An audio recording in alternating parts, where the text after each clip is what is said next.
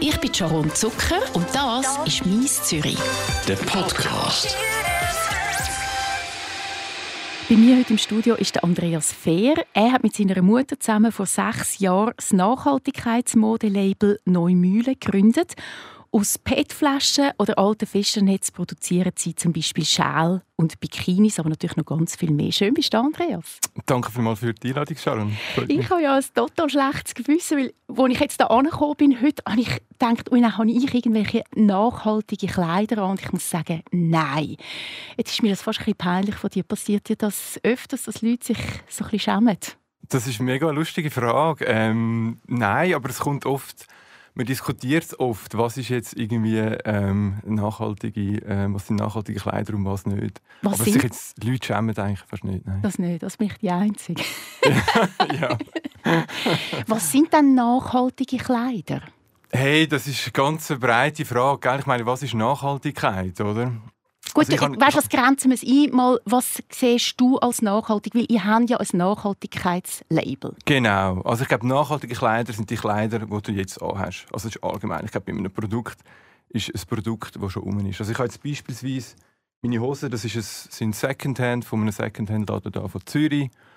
Und das heißt eigentlich ein Produkt, das schon im Kreislauf drin ist sollte man möglichst lange in dem Kreislauf behalten. Im gleichen Kreislauf. So grundsätzlich vielleicht als, als Regel ähm, ein nachhaltiges Produkt empfehle ich eigentlich jedem, vor allem wenn es um, um Mode geht, Secondhand. Oder vielleicht auch mal von einem Freund. Also ich habe jetzt auch Freunde, die dann mir irgendwie ihr neues T-Shirt geben oder irgendwie weil die Größe vielleicht nicht gegangen ist oder so, dass man das wie so ein bisschen mehr täuscht und dass man äh, auch Secondhand einkauft, genau. Ist das T-Shirt, das du jetzt auch hast, das weiße auch Secondhand? Das ist, ähm, nein, das ist kein Secondhand, das ist ähm, Organic Cotton von einem deutschen Label, genau. Die produzieren biologische Baumwolle. Also das ist, ist kein Secondhand, ist aber grundsätzlich von den äh, Materialien her? Von den Materialien her, genau. Jetzt im Vergleich zu, zu, zu normaler Baumwolle. Gut. Ähm, nachhaltiger herstellen. Wir reden sehr ausführlich noch über Nachhaltigkeit und auch über dein Label. Aber was ich zuerst wissen was ich sehr spannend finde, ist, dass du mit deiner Mutter zusammen das Label gegründet hast. Ja, das ist eine ganz lustige Geschichte. Ich muss vielleicht so sagen, das ist ursprünglich ist das auch überhaupt nicht geplant Ähm, das ist eigentlich ein Gefallen an meine, an meine Mutter, an meine Mami genau. Und sie hat, also sie ist Handarbeitslehrerin Textilerin, ähm, sehr verankert im Textil und ähm, ist pensioniert und hat sehr viel Kappen gehökelt.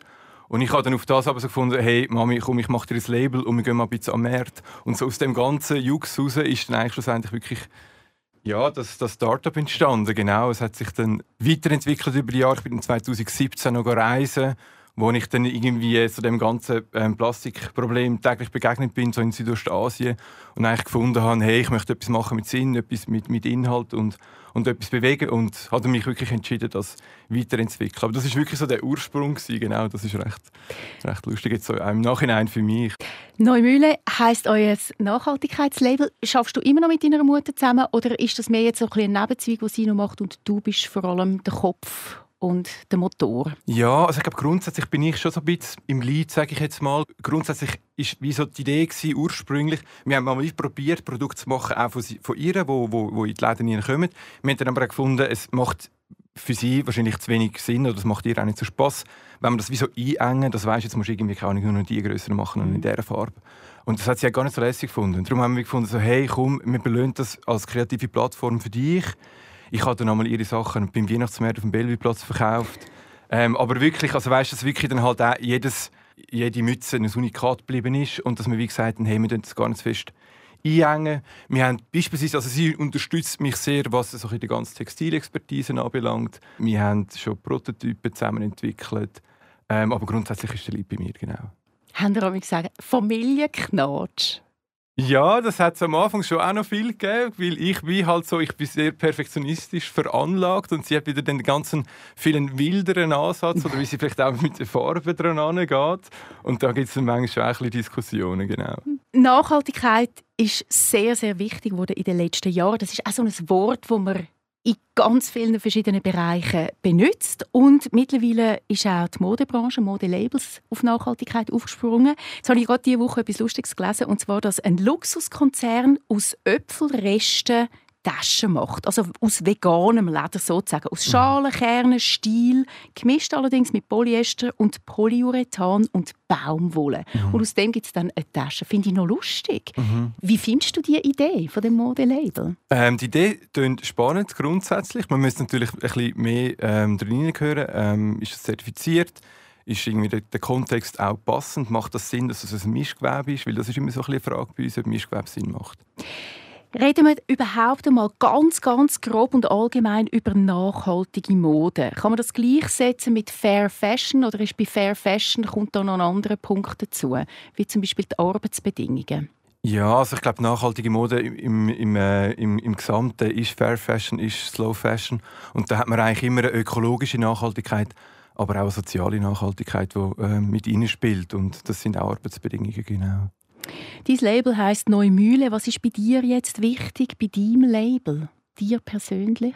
Ja, also bei uns ist sicher sehr wichtig, wir produzieren in einem ganz engen Produktionsradius und wir Materialien wiederverwerten. Das ist eigentlich so unser Credo, dass wir sagen, hey, wir möchten Bestehendes nutzen, darum wie schon erwähnt von dir, mit mit den PET-Flaschen, ähm, mit den Fischernetz, mit den Nylonristen. Jetzt haben wir ähm, Knöpfe, die aus, ähm, aus Zuckerrohrabfall entstanden sind. Und dass man das eigentlich bestehende Sachen, dass man wie nicht neue fossile Ressourcen muss anbrauchen und dass wir ganz einen kleinen Radius eigentlich, einen kleinen Produktionsradius können einhalten, das ist sehr wichtig, genau. So wie du das jetzt erzählst, stöhnt das nach vor allem mit Sachen, die aus dem Abfall kommen oder die schon existieren, mhm. wieder Neues produzieren. Mhm. Kann man das so in einem Satz zusammenfassen? Genau, genau. So Wiederverwertung von bestehenden Materialien, genau. Ihr arbeitet mit Kleinmanufaktoren zusammen in Europa, das hast du gesagt. Was heißt das konkret? Das heißt konkret, ich gebe dir jetzt ein Beispiel. Der, ähm, der Olaf, die Olaf-Mützen, die wir ähm, jetzt schon seit Jahren machen, das ist ähm, ein kleiner Familienbetrieb in der Nähe von Bremen. Der Olaf führt das in der zweiten Generation. Und das sind vielleicht 30 bis 40 Mitarbeiter, ähm, ganz ähm, eine kleine Firma, eine kleine Strickerei. Und uns ist wichtig, dass wir einen direkten Kontakt haben und eine persönliche Beziehung zu diesen Leuten.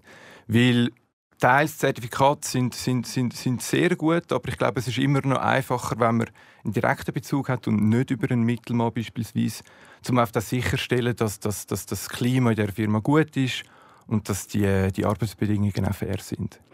Kreislaufwirtschaft ist euch auch wichtig. Kannst du da ein Beispiel machen von einer guten Kreislaufwirtschaft? Es gibt wie zwei Beispiele. Auf der einen Seite hast du das mit einem biologischen Kreislauf, wo du jetzt zum Beispiel natürliche Materialien hast wie Biobaumwolle wo dann eigentlich der wieder aufnehmen kann und es wächst wieder ähm, ähm, Baumwolle und macht wieder ein neues T-Shirt drauf. Das ist so der Idealfall. Das heißt, der Farbstoff ist sicher etc.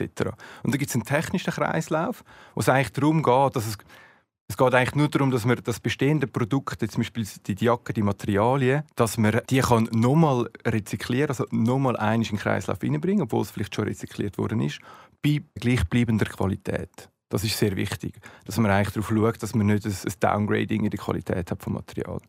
Also wenn man jetzt so eine Jacke nimmt, ihr habt so eine Jacke, die in dieser Kreislaufwirtschaft quasi drin ist, genau, oder wie ihr euch so wünscht. ist konzipiert so, genau. So konzipiert. Kannst du es ganz konkret noch erzählen, wie das geht, damit man sich das vorstellen kann? Ja, ich probiere das ein bisschen abzubrechen, wenn ich das irgendwie anbringe. Also es ist eigentlich wirklich so, man muss sich vorstellen, dass ich glaube, wir haben das wie noch nicht geschafft, zum Thema Mischgewebe, oder? Ähm, das das, das äh, Garn zu trennen. Oder? Das passiert im Labor, aber auch dort, dass man das irgendwie wirtschaftlich betriebbar kann lösen kann, dass es auch irgendwie ein Volumen gibt, wo, wo funktioniert. Dort sind wir noch nicht. Dort werden wir sein und, und, und auch jetzt, wenn wir so ein bisschen Politik in die EU schauen, wir werden dort gehen, aber wir sind noch nicht dort. Das heisst, wir als Designer der Zukunft müssen eigentlich Produkte so entwickeln, dass es dem Recycler ganz einfach fällt, die wieder zu recyceln. Und am einfachsten kann der Recycler mit einem Monogarn wieder umgehen. Oder auf der allgemein, also, dass es wieder trennbar ist oder dass du etwas wieder auseinandernehmen kannst. Dem sagt man dann eigentlich so wie Designs for Disassembly. Und dann kannst du das trennen und dann hast du schlussendlich alle schönen einzelnen Komponenten wieder so aufteilt und kannst die wieder rein wieder in die Flüsse zurückgeben. Das ist so ein bisschen die Grundidee. Ist das einigermaßen verständlich? Das ist einigermaßen verständlich. Ich finde das noch spannend. Also Monomaterialien heisst, man sollte all die Materialien, die man für ein Produkt benutzt und braucht, nicht vermischen mit verschiedensten Fasern, weil es schwierig ist, dann zu recyceln. Genau, genau, genau. Das ist so. Also, es kommt natürlich auf das Produkt drauf an, oder manchmal kommst du fast nicht rundum und dann macht es grundsätzlich auch Sinn, oder? Aber du erschwerst es natürlich grundsätzlich und ich glaube, es sind, man, man, sucht jetzt wie nach Lösungen, wie man auch die Training kann machen kann. Und das wird, in, das wird in ein paar Jahren wird das kommen. Aber grundsätzlich kann man eigentlich wie sagen, hey, umso mehr Blends, dass, es, dass man macht, umso schwieriger ist es nachher wieder zurückzuführen. Es ist eigentlich immer besser, wenn es etwas aus einem Material ist. Genau. Ich finde, das klingt extrem gut, aber es klingt auch extrem teuer, wenn man das alles wieder muss auftrennen muss. Selbst wenn es Monomaterialien sind, die da jetzt zusammenkommen in einer Jacke. Kostet das nicht unglaublich viel? Man muss ein bisschen sehen, was ist die Alternative, oder? Also was passiert mit unseren alten Kleidern? Mhm. Die sind ja eigentlich aktuell ist ein grösster Teil, ähm, wo, wo, wo in Exportländern, wo, wo verkauft werden zum Kilopreis, wo dann eigentlich das Potenzial vom, vom, vom Stoff nicht mehr genutzt wird, also von, von den Ressourcen. Und es gibt nachher ein Downgrading. Das heißt, du hast irgendwie, das wäre Putzlappen daraus gemacht. Oder? Und darum geht es eigentlich auch darum, das ist das, was ich am Anfang gesagt habe, dass man eigentlich probiert, das Produkt möglichst lange im gleichen Zyklus zu behalten. Und klar, vielleicht im ersten Moment ist es schon eine zeitaufwendig, auf jeden Fall. Und eben teuer, je nachdem. Aber Und auch teurer, genau. Aber es ist natürlich so, längerfristig gesehen macht es eigentlich auf allen Belangen mehr Sinn. Ihr produziert Bademode in der Schweiz hergestellt aus alten Fischernetz und Nylonresten. Da gibt es eine kostenlose Reparatur. Dann haben wir eine 5 Jahre Flickgarantie bei einer Jacke von euch, um das Produkt eben sehr lange im Zyklus zu behalten. Ich finde, das klingt so, so gut. Aber sagen wir jetzt mal, ich kaufe so ein Backkleid. Sie ist kaputt, ich bringe es vorbei, ihr flickt es. Dann kaufe ich noch so eine Jacke und habe 5 Jahre Garantie. Ich meine, du verdienst ja dann gar nichts an mir. Also das ist natürlich ein Punkt, das muss man einkalkulieren, sonst würde das natürlich nicht funktionieren. Also das muss man sich auch im Vorhinein überlegen. Also das kann man ja nicht einfach mal wahllos das ist eine Mischrechnung, die man grundsätzlich auch macht, oder? Aber das ist natürlich alles einplanen, dass man wie sagt, hey, einen gewissen Anteil wieder zurückkommt. Und es ist auch wichtig, oder wir wollen ja das auch fördern, dass man wie den Kunden probiert zu sensibilisieren und sagt, es ist wichtig, dass du das zurückbringst, wenn es kaputt ist. Und bis jetzt funktioniert das eigentlich sehr gut, ja. Das heißt in dem Fall, ihr, ihr müsst aber immer wieder neue Kunden generieren, die eben kommen und dann mal ein, zwei Produkte kaufen, die dann ganz, ganz lang bei ihnen bleiben und eben nochmal geflickt werden. Mhm. Das heisst, die kommen nicht wie in einen anderen Laden alle drei Monate vorbei und kaufen etwas. Also es braucht immer wieder neue Leute, die auf euch kommen. Ja, genau. Also grundsätzlich ist das schon so ein bisschen Philosophie, oder? Ich meine, klar ist, sind wir ein wirtschaftliches Unternehmen, aber ich glaube, wir wollen auch ein bisschen, indem dass wir die, die Zyklen verlängern, auch ähm, den Rhythmus ein bisschen verlangsamen, oder? Also weißt, wenn wir jetzt irgendwie an Fast Fashion denken, wo irgendwie quartalsweise neue Kollektionen auf den Markt kommen und, und, und, und die Leute einfach so viele Kleider einkaufen, die sie größtenteils vielleicht auch gar nicht tragen, dann ist es viel ähm, wertvoller, wenn wir sagen, hey, wir haben gezielt Kunden, die unsere Sachen länger tragen und Freude daran haben. Ja, auf jeden Fall. Das ist auch das Bewusstsein, das man irgendwie möchte, ähm, ein bisschen schärfen und die verdienen trotzdem genug daran, dass das drin liegt, dass man fünf Jahre lang eine Garantie hat für Auf jeden Fall, ja. Schals aus PET-Flaschen. Es gibt ja noch andere Labels, die das machen. Ich finde es lustig. Aus einer PET-Flasche gibt es schlussendlich einen Schal. Ich kann mir das nicht vorstellen. Jetzt reden wir mal einfach, wie man das tatsächlich macht. Wie funktioniert das? Das ist ganz einfach. Es ist eigentlich ein recht brachialer Prozess. Ähm, also PET ist eigentlich nichts anderes als auch Polyester. Das ist in der gleichen ähm, Kunststoffgruppe drin.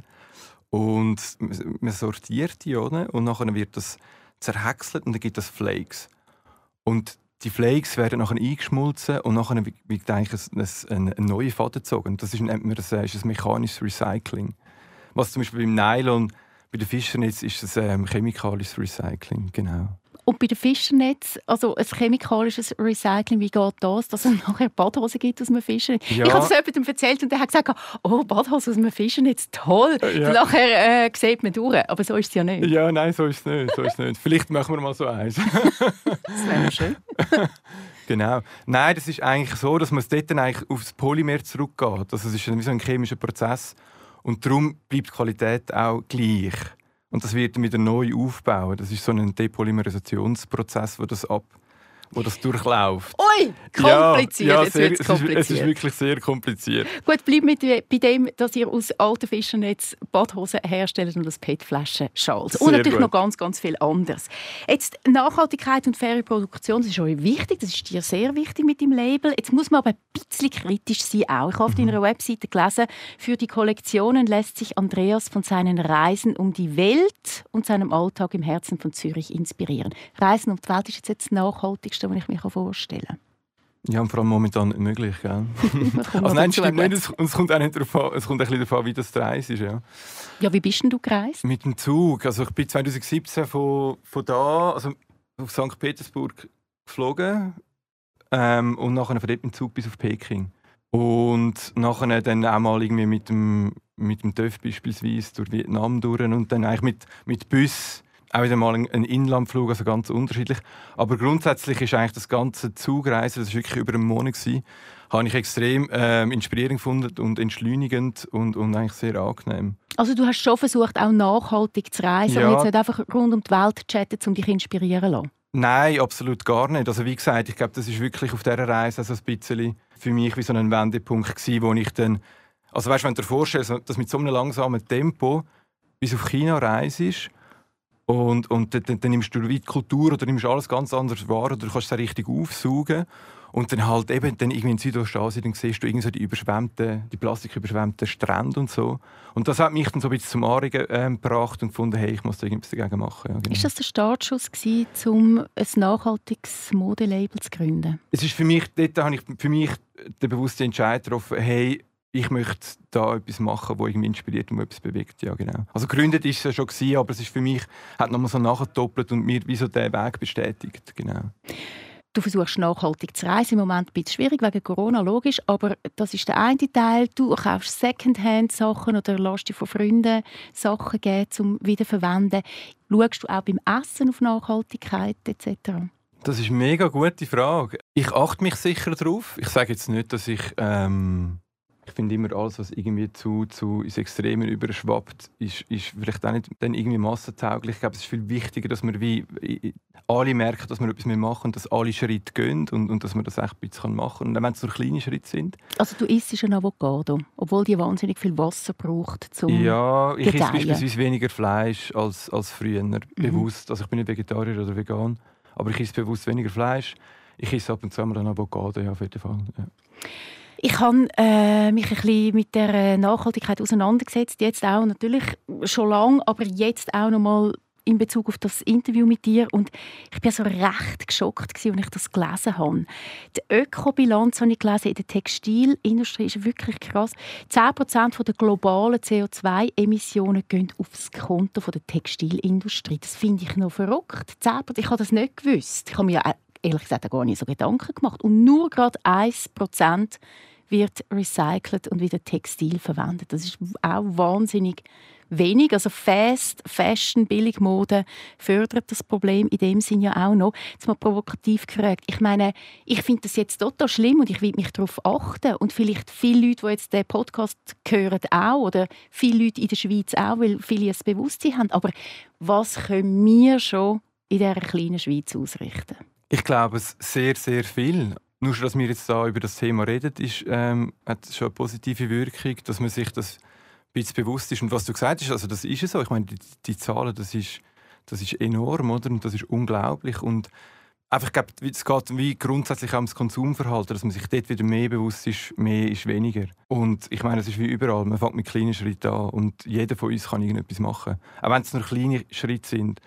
Ja, Ähm, sagen wir mal kleine Schritte. Bleiben wir bei den kleinen Schritten. Was würdest du jetzt empfehlen, den Leuten sollen sie machen, einfach als Mini-Step im Bereich nachhaltige Mode zum Beispiel? Ähm, Im Bereich nachhaltige Mode finde ich eigentlich wirklich, dass man sagt, Secondhand, dort empfehle ich wirklich Secondhand, probiert lokal einzukaufen. Ich glaube, man muss sich auch ein bisschen festlegen, dass man sagt, hey, mir ist irgendwie die Sozialnachhaltigkeit mega wichtig, dass man sich mal so ein bisschen das Grundwissen vielleicht auch ähm, zutut. Fashion Revolution ist ein Verein, der gegründet wurde, ist global, wo dort dann auch sehr viele Tipps und Tricks eigentlich, ähm, gibt, wo man kann nachlesen kann. Dass man wie mal so ein das Grundwissen hat. Ich glaube, das ist bei uns noch nicht so angekommen wie jetzt beispielsweise beim Essen. Oder ich glaube, dort hat man schon viel mehr wissen, was ist gut, was, was ist irgendwie verträglich und, und was nicht. Und ich denke, das wird in der Mode auch mehr kommen. Und das kann nicht schaden, wenn man dort mal so das Basic-Wissen vielleicht wenn man sich mal ein bisschen darüber informiert. Ja. Sich informieren, dann gibt es irgendetwas, wo du sagst, hey, das wäre etwas, was man jetzt sofort könnte stoppen und das wäre gut. Ähm, das ist eine gute Frage. Ja, ich glaube wirklich einfach mal das nächste T-Shirt nicht kaufen. Ich glaube, das ist das, was man machen kann, um sofort irgendwie eine Wirkung zu haben. Einfach nicht, nicht etwas einkaufen oder weniger einkaufen. Sollen wir die meiden, die grossen Modeläden, die einfach T-Shirts raushauen für 5 oder 10 Stutz? Ich glaube, man sollte, man sollte aufgeweckt sein. Man sollte sich informieren. Wenn man ein bisschen recherchieren sieht man, dass gewisse Grosse ähm, sich gar nicht so schlecht oder gar nicht so schwer tun. Ich glaube, man muss wie für sich selber ein bisschen Wert können bestimmen Eben, dass man wie sagt, hey, mir sind, mir sind äh, Arbeitsbedingungen wichtig oder mir ist das und das wichtig. Ja, man soll sich auch irgendwie auftun und, und vielleicht mal ein bisschen mehr Zeit nehmen und vielleicht auch kleinere Labels anzuschauen, auf jeden Fall. Aber ähm, würdest du mich verurteilen, wenn ich ein T-Shirt kaufe in so einem Laden? Ich würde dich fragen, wieso, wenn du mir eine Antwort gibst, die in dem Moment für mich Sinn macht, dann würde ich dich wahrscheinlich nicht verurteilen. Nachhaltigkeitsleben, es gibt viele verschiedene. Welchen kann man trauen? Oder welches sind die, wo man sich merken sollte, zum Wissen, das ist tatsächlich nachhaltige Mode? Das ist eine schwierige Frage. Oder ich glaube, auch dort, wenn es darum geht, also ich gebe dir jetzt ein kurzes Beispiel. Wir haben wenn es um das Thema Zertifizierungen geht. Wir haben ähm, ähm, das Feeling bei unserer Jacke, das aus rezykliertem Polyester, also aus rezykliertem PET ist, das im süddeutschen Raum produziert wird. Die gleiche Firma produziert das gleiche Material auch im asiatischen Raum. Und dort hast du eigentlich die höchste Zertifizierung, die du kannst im, im Thema Nachhaltigkeit. Aber wir, wir haben jetzt das aus Deutschland, wo wir die Zertifizierung nicht haben, aber wir haben die direkte Draht. Das heißt, wir wissen, vor dass es kommt. Das heißt, ich kann zum Herbert gehen und sagen, Herbert, wie, wie sieht es aus? Und wir haben den direkten Kontakt. Es gibt sicher es gibt viele Reihen von ähm, Zertifizierungen, die man anschauen kann. Ich würde neugierig sein und fragen. Ich glaube, das ist das, was man machen kann. Also was sicher eine sehr gute, oder was ein Anhaltspunkt kann sein, ähm, ist die GOTS-Zertifizierung. GOTS. GOTS, genau. Und ja, dort kann man eigentlich schon mal ziemlich sicher sein, dass, dass ähm, bei der Herstellung die Umwelt ähm, sicher behandelt worden ist. Also es ist ein riesengroßes Thema. Es ist nicht so einfach abzuhandeln, die ganze Nachhaltigkeit. Man muss da ein bisschen nachforschen, man muss sich informieren. Man muss auch wählen, wissen, was da abgeht und seine eigenen Schwerpunkte setzen. Sechs nachhaltig produziert oder nachhaltige Materialien. Verstehe ich das so richtig? Das ist richtig, ja. Ich glaube, es ist eben auch ein bisschen ein Prozess, oder, wenn man es jetzt auch beim Essen anschaut. Oder? Das Beispiel, das du gesagt hast mit der Avocado man lernt auch dazu, oder? Und das ist bei uns auch der Fall, oder? Und ich glaube, es ist momentan eine spannende Zeit, und zum schauen, was angeht, was auch Politik macht, was das Thema Nachhaltigkeit betrifft, oder? Jetzt hast du schon teils irgendwie, dass auf ähm, rezyklierten oder auf unrezyklierter Kunststoff wird mehr Steuern erhoben etc. Also ich glaube, es ist eine spannende Zeit und, und wir, lernen alle wahrscheinlich die Gesellschaft oder einfach die Welt an, an sich. Andreas Fehr, danke vielmals fürs Vorbeikommen. Du hast mir ehrlich gesagt jetzt auch noch mal die Augen geöffnet. Ich muss mich noch besser informieren danke über die ganze Nachhaltigkeit und äh, toi toi toi. Danke dir, Sharon, dass ich da sein durfte. Das ist «Mies Zürich». Ein Podcast von der Sharon Zucker. Mehr Episoden auf radio24.ch und allen Podcast-Plattformen.